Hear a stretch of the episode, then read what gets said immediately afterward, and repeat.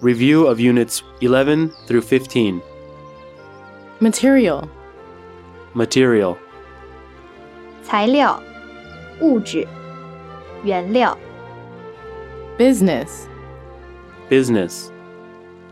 商业、买卖、交易、 Plastic. Plastic. 塑料、塑料制的、 Proud. Proud.